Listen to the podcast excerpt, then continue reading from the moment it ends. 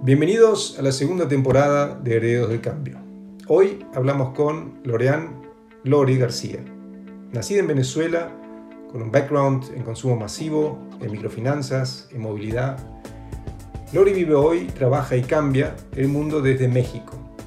Es cofundadora de Kavak, el primer unicornio mexicano. Yo soy Flavio Canila, periodista y editor. Y yo soy Pablo Barassi, experto en cambio organizacional. Gracias por acceder a nuestro podcast de Herederos del Cambio, un espacio en el cual, transitando ya nuestra segunda temporada, conversamos con líderes de distintos rubros y países con el fin de conocer su visión, su experiencia, pero sobre todo sus aprendizajes personales. Todo con el objetivo de siempre, pensar el presente siempre mirando el mañana. No perdamos un segundo más y vayamos a escuchar ya mismo a Lori. Entre las transformaciones que atravesamos, nuestros coches, autos o carros están en primera línea. La movilidad eléctrica y nuestro entorno, nuestro medio ambiente, exigen a la industria automotriz a reinventarse. De lo poco que se habla es que esa reinvención alcanza mucho más allá que del motor, el modelo o el sistema de propulsión. Llega hasta nuevos canales de pagos, nuevas plataformas de reparación, hasta nuevas formas de distribución. El sector se reinventa. Y el centro de esa reinvención no está solo en Detroit, en San Francisco, en Stuttgart o en Imola, sino en México. Son las 10.30 en México DF, las 12.30 en Buenos Aires y las 15.30 en Madrid. Bienvenidos a Herederos del Cambio, yo soy Flavio Canina. Y yo soy Pablo Barassi. En un ejemplo de inteligencia y conciencia que nos apasiona, que nos inspira, hoy conversamos y sumamos y le damos la muy bienvenida a la comunidad de herederos del cambio a Loreane Lori García, nacida en Venezuela, vive, trabaja y cambia el mundo en el querido México. Sus herramientas son la experiencia de una carrera de tres mundos distintos. El consumo masivo, las microfinanzas y la movilidad. Como cofundadora de Kavak, el primer unicornio mexicano, Loren nos comparte cómo se unen esos tres ámbitos para un futuro que no solamente sea mejor para todos, sino además más sustentable. Lori, muy bienvenida. Hola Fabio, hola Pablo, qué gusto poder estar aquí con ustedes hoy. Estoy muy emocionada de poder compartir mi historia con ustedes. Una historia hermosa, Lori, y que todos estamos siguiendo con mucho detalle, como un montón de preguntas para hacerte. Eres cofundadora y Chief People Officer de Kavak, la empresa que está revolucionando, como decía Flavio, un sector como la movilidad en todo el mundo. Eh, pero la pregunta para ti, ¿qué tipo de vehículo es el que... Mira, yo ahorita tengo una RAP y la verdad es que quiero ya terminar de asumir que necesito mudarme a la Mama Van, que es algo que estaba posponiendo por un rato, pero ya es el momento de tener mi minivan. A ver, y como eso, el cambio de vehículo también, a ver, consideramos acá en, y nos gusta siempre empezar con una pregunta que comparten muchos invitados con nosotros, que es, bueno, el cambio siempre empieza por uno mismo. En, en tu caso, y en los últimos tres años que atravesamos, ¿cuál fue el aprendizaje, el mayor aprendizaje que has hecho tú en tu vida personal y profesional, si se quiere? Bueno, para posicionar los últimos tres años y contarle un poquito como dónde estaba, Tabaca arrancó hace seis años y justo hace tres años estamos hablando del principio de la pandemia. Para mí el mayor aprendizaje ha sido en, este tiempo es que todo empieza por tu mindset y cómo tú te enfocas en lo que sí puedes hacer y bloqueas el resto, que es todo lo que no puedes hacer, y sigues por ese camino, ¿no? Y lo vi muy claro cuando arrancamos en la pandemia, que, que nosotros en Cabaco empezamos a decir, bueno, todo lo que está pasando en el mundo, no sabemos cuánto va a durar, cómo va a funcionar todo, y decidimos bloquear el ruido y decir, a ver, ¿qué es lo que sí podemos hacer? Y empezar a enfocarnos en todos esos cambios, y personalmente también, ¿qué sí puedo hacer ante este encierro con mi familia, en la casa, con los niños trabajando, etcétera? Y con todo eso la energía se canaliza de una forma positiva y empiezas a lograr cosas. Entonces la mayoría de la, de la competencia del día a día está, está en nuestra cabeza, en cómo pensamos, en nuestros pensamientos y en nuestra actitud. Y Lori, ¿cuál, cuál es el cambio concreto que propone Kavak? ¿Cómo, cómo, ¿Cómo se les ocurrió el modelo de negocio? ¿Cuál fue el disparador para hacerlo? Mira, el disparador fue cuando mi hermano, que fue el que se le ocurrió la idea, él deja Colombia, eh, consiguió un trabajo, él estaba trabajando en Colombia, consiguió un trabajo en México y en un momento muy rápido tuvo que decidir, decir, bueno, me mudo, ¿no? Y él quería vender su auto, que estaba nuevo, pero no tenía un network de que conocía mucha gente ya y no lo pudo vender. Porque como todos sabemos, el proceso de tú vender un auto seminuevo es un proceso complicado, que toma mucho tiempo, que con quien hablas, que te reúnes con extraños, ¿no? Y llegando a México, él compró un auto también, el auto usado, terminó saliendo con un montón de detalles. Cuando él me contó la idea, a mí me hizo mucho clic, porque estoy segura que muchos de los que nos están escuchando han pasado por ese proceso en el que estás comprando un auto, vendiendo un auto seminuevo, y no es un proceso transparente, no es un proceso que tú digas, bueno, salí contento, porque siempre hay muchas cosas ocultas. Entonces, cuando él me lo contó, yo también me acordé cuando yo vendí mi auto y un extraño se tuvo que sentar conmigo a probar el auto y me sentí muy insegura y, me hizo mucho clic. O sea, dijimos, esto tiene que poderse hacer de una forma diferente, tiene que poder las personas estar enfocadas en disfrutar el auto de sus sueños, el auto que quieren en ese momento, como para mí ahorita es la, la, la minivan y lo que necesitan y lo que quieren y enfocarse en eso lo bueno y que nosotros nos encarguemos de todo lo demás, que nosotros nos aseguremos que tengan el financiamiento que es adecuado para poderlo comprar, que tengan el auto en las mejores condiciones posibles, recordando que son autos usados, pero en las mejores condiciones posibles, que lo tengan en la puerta de su casa, que si les pasa algo nosotros resolvemos con la garantía, que simplemente se dediquen a, se dediquen a tener el auto que quieren para el momento de su vida que ellos lo necesitan.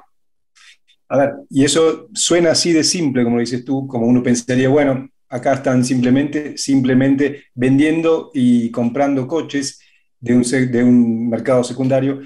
Pero hoy, para ponerlo un poco en dimensión, eh, Kavak está haciendo eso en toda Latinoamérica. El año pasado eran 1.900 personas, hoy son 8.000 personas, ya vamos a hablar de eso. Y están abriendo Turquía, están mirando creo que también el Medio Oriente, o sea, son un jugador global en un mercado que antes, así como decíamos al principio, nadie pensaría que ahí también pasa transformación. Pero a ver, todo emprendimiento atraviesa un camino y un diálogo con el mercado, como lo sabemos, y tiene que transformarse o adaptarse. Y ahí me interesaría saber de ti cuál fue mm, el mayor acomodamiento que tuvieron que afrontar en Kavak y cómo lo, cómo, lo, cómo lo superaron. O sea, uno parte con una idea y el mercado dice, no, por acá no. Hay, hay, yo diría que todos los días hay. Pero siento que nosotros lo bueno fue que cuando arrancamos la idea, nosotros queríamos, al principio dijimos, queremos asegurarnos de que las personas puedan tener un lugar seguro para vender su auto seminuevo y un lugar seguro para poder comprar un auto seminuevo, ¿no? Y nosotros poder ofrecer todo lo que tiene que ver en la cadena. Y cuando arrancas en, en mercados como los nuestros, en Latinoamérica, empiezas a darte cuenta que tienes que arreglar un montón de cosas alrededor para que esto ocurra. Entonces, cuando nosotros decíamos, como por ejemplo, dijimos, oye, queremos ofrecer financiamiento.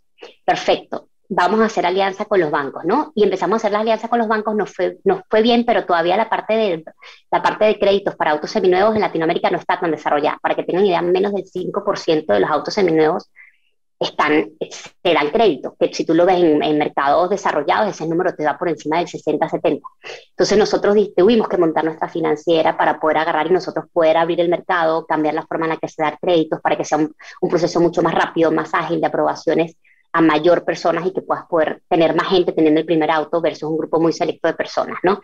Ese fue el lado de financiamiento. Después dijimos, bueno, vamos entonces a nosotros reacondicionar los autos y resulta que nos volvimos tan grandes que los talleres alrededor ninguno podía con nuestro volumen. Entonces nosotros tuvimos que desarrollar los mayores talleres de recondicionamiento en la región y ahorita tenemos los más grandes de la región eh, y por una escala mucho, mucho más grande que los otros que existen para poder hacerlo. Empezamos a ver el tema de, de queremos poder ofrecer garantías, pero entonces cuando ofrecemos garantías con los, con los proveedores que estaban existentes no era exactamente lo que queríamos, entonces nos pusimos a desarrollar eso, después nos dimos cuenta que necesitábamos más datos y al final terminamos montando un montón de negocios necesarios para poder ofrecer nuestra primera propuesta de valor. Eh, y eso es algo que ahora, por supuesto, nos hace más fuerte. Déjame llevarte un poco a algo más técnico, quizás. Yo empezaba antes en la introducción con que la industria automotriz está cambiando en todos sus aristas, en todos sus verticales, principalmente movilizada por el, el, cambio de, digamos, a la electricidad. ¿Eso cuánto les puede llegar a cambiar a ustedes, a ustedes el modelo? Porque evidentemente un auto eléctrico no tiene la misma tipo de reparación o financiamiento que un auto normal. Sería una pregunta muy técnica, pero quizá eh, va, va, al tema también, porque la disrupción está generando su propia disrupción también. Correcto, y ahí a mí me encanta todo el tema de los autos eléctricos. Eh, siento que para allá nos vamos a estar viendo y nos estamos yendo mucho más rápido de lo que pensamos porque tiene un impacto súper importante en el, en el, medio ambiente y para nosotros más bien va a estar anclado porque al final nosotros estamos en una empresa recicladora de autos más grande, ¿no? Donde estamos, en vez de estar produciendo nuevos, estamos haciendo que los que estén en el mercado funcionen mejor para que tengan más larga vida. Entonces va a tener, vamos a seguir, yo, vamos a seguir siendo muy relevantes porque al final esos autos, pues va a haber que autos que están distribuyendo de forma usada cuando alguien ya lo quiera vender y quiera comprar uno y más bien vamos a abrir más acceso porque personas van a poder tener acceso a ese auto antes de lo que probablemente sería comprarlo nuevo. Y por supuesto nosotros vamos a tener que seguir adaptándonos y, estando más que adaptarnos, como que ser pioneros en el cambio, ¿no? O sea, desarrollar todos los capabilities para poder recondicionarlos, para poder ver cómo funcionan, entenderlos y ser parte de, de, los mejores que existen en la parte de, de, atención de esos autos. Hablamos recién de cuánto la tecnología permite generar inclusión social. Latinoamérica es un muy buen ejemplo de el, el Quantum Lab que puede hacer una sociedad para que, digamos, la base de la pirámide puede acceder a servicios como financieros, bancarios, comprar un auto, seguros, comprar una casa, que antes no tenían y gracias a la, tecnología hoy lo pueden hacer. No obstante, ¿cuál, ¿cuál es el mito que debemos eliminar a la hora que la tecnología lo puede hacer todo? O sea, ¿cómo, ¿qué diferencia ves vos ahí entre el, quizá una región como Latinoamérica o una como Europa o, o Estados Unidos? O sea, ¿qué, ¿qué podemos aprender de nuestra experiencia? Yo diría que en Latinoamérica hay una diferencia clave, eh, que es que la tecnología lo puede, puede hacer mucho. Nunca puede hacer todo porque la persona es la que, la que en realidad es la que está detrás de la tecnología, ¿no? Pero la tecnología puede hacer mucho, depende de las datas y la información que le metas a eso para que te dé un resultado correcto. Y siento que en Latinoamérica todavía tenemos un gap muy grande en cuanto a los datos que existen y que esos datos y de que de los pocos que existen sean datos reales es algo que nos falta mucho, ¿no? Una cultura de, de, data, de entender que la información está correcta, que tenemos la información correcta para poder tomar las decisiones, y ese es un gap que aún nos falta mucho. Entonces, en el caso de nuestros países, tenemos que triangular con muchas distintas fuentes de información para poder llegar a algo que se asemeje a la verdad, y siendo que hay mucho hacia donde tenemos que ir creciendo para que la tecnología tenga un impacto real eh, basado en, en, en, en, la data que sabemos y en cómo vamos moviendo nosotros lo, lo, lo que haga falta alrededor. Entonces yo diría mucho por ahí y cuando igualito tengamos un mundo de data espectacular, pues todavía tiene que tener la parte humana de poder entender de verdad que tiene sentido, de verdad que necesita la gente, qué cosas tienen, qué cosas son lógicas y no. O sea, yo mucho la parte de la lógica cuando nosotros lanzamos Kavak decidimos probar que la gente podía usar su auto por siete días y si no le gustaba no los devolvía, ¿no? Y muchos nos decían, eso no tiene sentido, eso están locos, pero al final era algo muy lógico, o sea, tú quieres hasta, hasta una camisa que te compras las que la puedes regresar, porque un auto no. Y cuando probamos esa lógica y todo el mundo pensaba que estábamos locos, fue una de las cosas que menos problemas tuvimos. O sea, fue muy sencillo, fue muy lógico, la gente lo probó, no nos dio, no nos dio casi dolor de cabeza versus un montón de otras cosas que parecían más fáciles de lo que son. Entonces siempre tienen que estar esas personas para ir hablando esa lógica de lo que sí tiene sentido, eh, ir probando y lo que sí tienes que, que, que, estar moviendo y utilizando la tecnología para lograr un fin. No solo, nosotros muchas veces decimos, no es innovar por innovar, nada más por decir que estás haciendo algo diferente. O sea, tiene que tener un sentido lo diferente que estás haciendo y hacia dónde quieres ir con lo que estás logrando para que logres una transformación real, ¿no? Sino simplemente un cambio por un cambio. Ahí detrás, como tú dices, de la tecnología siempre está la gente. A mediados del año 2021 había 2.000 personas, Hoy ya son, trabajan con ustedes 8.000 personas, es un crecimiento del 300% en ese empleo. Y tú eres la responsable, además de que el talento se acerque, perdure. Te quiero llevar un poquito hacia el lado de la cultura, Kavak. Trabaja inteligentemente y haz que suceda. ¿Sucede? ¿Qué, qué, qué le da la cultura para que suceda? Bueno, primero les cuento un poquito sobre, sobre nuestra cultura. ¿no? Nosotros a, lo que me encanta decir que, o sea, lo que nosotros hacemos es que buscamos a personas talentosas y a esas personas les damos misiones que los sacan de su zona de confort, porque eso cuando te sacan de tu zona de confort es que tú puedes ir más allá y combinamos esas misiones con sus superpoderes y con que le brilla los ojos de lo que quiere hacer.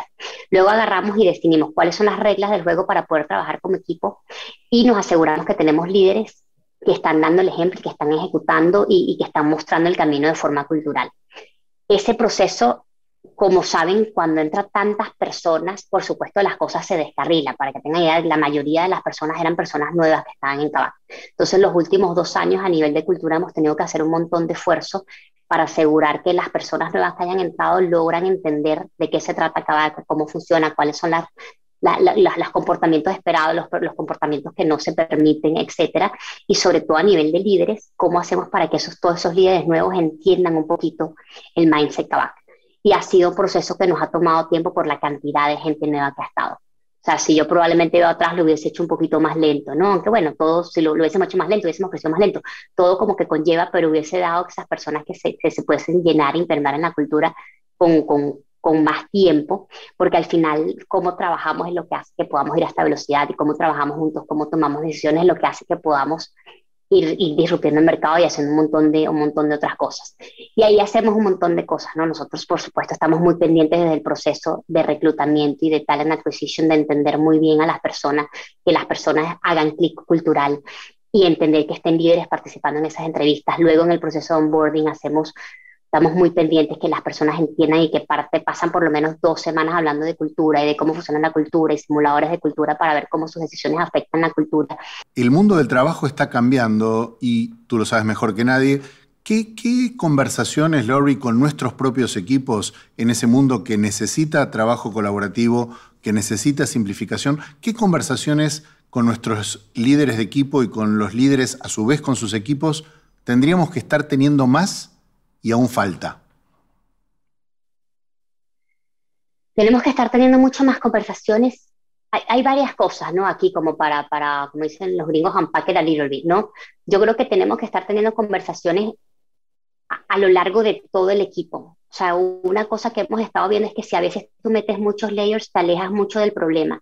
Si te alejas mucho del problema y el equipo junior se aleja de la visión, es difícil agregar valor, porque ¿cómo agrego valor sobre algo que no entiendo por completo. Entonces yo diría primero entender, oye, la organización, ¿cómo podemos hacer para hacerla un poco más horizontal, para entre todos poder estar lo suficientemente metidos para poder agregar valor? Y una vez que, entendemos bien el problema, entonces empezar a tener esas conversaciones y tienes que tener conversaciones a tres niveles. O sea, uno, ¿cómo te ayudo a que puedas lograr tus misiones? En vez de ser a lo mejor tan directivo, decir, esto es lo que hay que lograr, tú decides el cómo, pero cómo te ayudo, qué se está trabando, cómo puedo hacer para acelerar, qué necesitas de mí.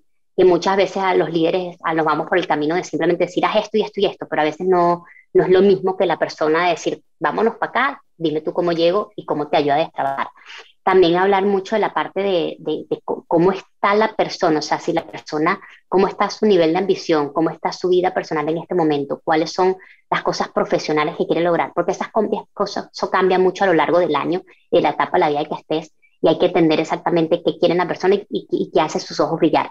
Y la otra conversación, asegurar que, que la persona está en el lugar correcto. Antes de entrar ya en las últimas dos preguntas, pero hay una que me surgió mientras hablabas, eh, con, el entusiasmo de saber de alguien que está haciendo su propia historia de vida en lo que está haciendo. Hace unos 15 años tuve la suerte de entrevistar a uno de, sí, a un CEO de una de las empresas que trabajaste, CEO Global. La pregunta que solía hacer en esa época era, ¿qué recomendación le haría él al ser digamos, responsable de un grupo que de 30.000 personas en el mundo o más, a un joven manager, a un joven gerente para su carrera? Yo me esperaba cualquier cosa, pero una respuesta que me dio fue solo una, saber gestionar la energía. En ese momento no entendía muy bien a qué se refería, hoy quizá lo entiendo un poquito más, pero te pregunto a ti, Lori, ¿cómo generas, cómo gestionas tú tu energía entre dos niños, un unicornio, trabajar con tu hermano, hacer y ser responsable de 8.000 personas? ¿Dónde, cómo, ¿Cómo la gestionas? Ah, increíble esa pregunta. Es algo que, que, que sí, sí soy muy consciente eh, de, cómo lo hago, ¿no? Y cómo, cómo recargo, porque si llego al punto donde esa energía se me va menos, me va a costar mucho más subirla. Entonces yo sí todos los días estoy pendiente de decir, bueno, hay ciertas cosas que siempre quiero, siempre quiero hacer. Y, y de acuerdo a eso, con, con, horarios, a mí me ayuda mucho porque digo, bueno, de esta hora a esta hora es cuando me despierto, cuando hago este tipo de cosas, porque esa es la energía que yo necesito para poder crear, que para mí, por ejemplo, funciona mucho las mañanas. O sea, yo me despierto muy temprano y ahí agarro y digo, esto es lo que tengo que estar produciendo. Luego tengo una parte donde reuniones, luego la parte donde estoy con mis niños, luego ciertas partes donde, bueno, digo, aquí recargo energía y ver muy bien qué me recarga energía y qué no. Hay cosas chiquitas. Para mí, por ejemplo, ver televisión no me recarga energía. Ahí me recarga más energía leer un libro. Y son cosas que yo he visto. O sea, cuando las mañanas en que medito, mi día va más en paz y fluye más tranquilo las mañanas en que, que, hago mi gratitude journal y son cosas que toman cinco minutos. Son días en donde yo estoy con una mente también mucho más positiva, más agradecida de lo que viene el día y mi día va diferente. Entonces siempre ando haciendo, me encantan libros de hábitos, me encantan libros de cómo, cómo puedo ser mejor todo el tiempo y siempre ando haciendo microexperimentos conmigo misma de ver, oye, esta mañana comí esto, cómo me ayudó esto con la energía, esto, y al final del día estaba agotada, qué hice diferente, y a lo mejor ya yo sé que, oye, mira, ya a las 6, 7 tengo que tener un break de media hora de ir a hacer una caminata con los niños, porque eso después me ayuda a ser mejor. Y siempre ando regulando y también entendiendo en qué momentos necesito yo desconectar y tomarme mis 3, 4 días de vacaciones como que para, para bajarle un poco y volver a venir con esa parte creativa que antes, cuando era más joven, simplemente decía, no, hay que darle, cuando estaba en McKinsey, hay que darle, hay que darle, hay que darle sin parar, y después al final era contraproductivo, porque el poder de repente en tomarte una pausa y decir, voy a sentarme, voy a tomar este café tranquila, hace que yo después regrese con una mente diferente y con una posibilidad de enfrentar ese problema de otra manera. Entonces, sí, soy muy consciente de cómo manejo mi semana para tener esos puntos, en qué momentos dejo el celular a un lado, ¿no? Y los domingos en la mañana trato de dejarlo a un lado y ese tipo de cosas de dónde, dónde recargo mi energía para poder yo seguir manteniendo, manteniendo constante. Y yo soy muy de tratar de mantenerla arriba constante. Hay gente que es más por picos, ¿no? Y baja y sube. Yo trato como que siempre esos picos sean más chiquitos eh, para tener un nivel de energía constante lo más alto que pueda. Y hay cosas que te dan energía. Yo por lo menos cuando voy a la oficina y hablo con el equipo y estamos resolviendo problemas, yo sé que de ahí salgo emocionada, acelerada. De hecho, me cuesta un poquito bajarle a la velocidad del cerebro cuando me monto en el carro para ir a la casa. Y ahí sé que otras cosas que, que, tú dices, oye, esto lo, ya sé que lo va a hacer y me va a bajar el nivel de energía y después tengo que ver cómo hago pick up.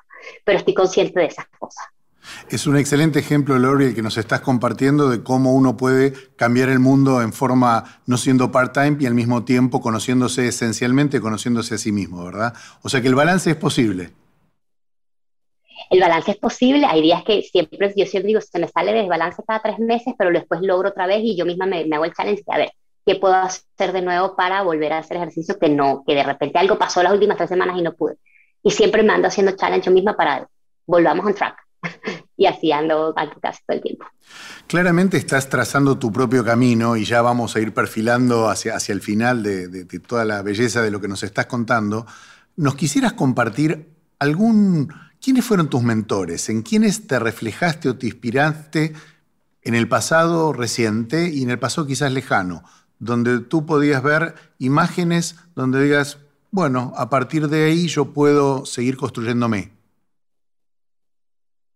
Muchos a lo largo de la vida. Yo siento que la mayoría de los mentores han sido personas que han estado cercanas a mí, de las cuales aprendo. Por supuesto, mis padres, ¿no? O sea, mi papá militar, eh, vivimos en una casa donde, donde hablábamos de liderazgo todos los días, ¿no? Por la carrera de mi papá, mi papá llegó a ser contraalmirante, entonces como que era todo el tiempo liderazgo, honor, servicio, este impacto en la comunidad que tienes, mi mamá increíble con la forma de hablar, cómo nos enseñó, cómo nos enseñó la parte de análisis, la parte de matemática. Entonces, como que ellos siempre nos inspiraban a la excelencia y esa excelencia acompañada a hacer una vida mejor hacia las otras personas. Entonces, tener eso en tu casa todos los días, por supuesto, te llena este, de, de, de, de, un decir es posible. Y después personas a lo largo del camino que, que de repente habían cosas que yo veía muy lejos que me la hacían más real, ¿no? Yo, por ejemplo, quería hacer un posgrado, yo estaba en Venezuela, lo veía súper lejano, ir a Stanford me parecía imposible. Y conocí una persona que me dijo, oye, pero ¿por qué no? ¿No? Y me explicó un poquito, yo fui a, él trabajó en la NASA y me explicó cómo llegó allá y dijo, ok, tengo un camino trazado y de repente otra persona, ¿cómo incorporo estas cosas a mi vida? Aquí hay un camino trazado, una mamá que trabajaba, mi, mi cuñada, y oye, mira cómo lo está haciendo ella, aquí puedo hacer algo y siempre estoy como viendo qué están haciendo las otras personas que yo puedo estar incorporando en mi vida y a través de eso yo ir, yo ir creciendo. A ver, y la última, Lori. Em, tu, hermano Carlos tiene una muy linda cita y me la, copié. Dice, tienes que entregar todo porque no cambias el futuro haciéndolo a tiempo parcial. Para cambiar ese mundo, ¿cuál es el pendiente que le queda a Lori García todavía? Uf, para cambiar el mundo hay varios. hay varios. Yo quiero seguir, o sea, en Tabac tengo, tengo tres cosas, ¿no? Uno, asegurar que a través de lo que estamos haciendo sí cambiemos y que haya una mayor movilidad social, que más personas tengan acceso a su auto y a que a través de ese auto puedan ir creciendo su nivel de ambición y lo que quieren.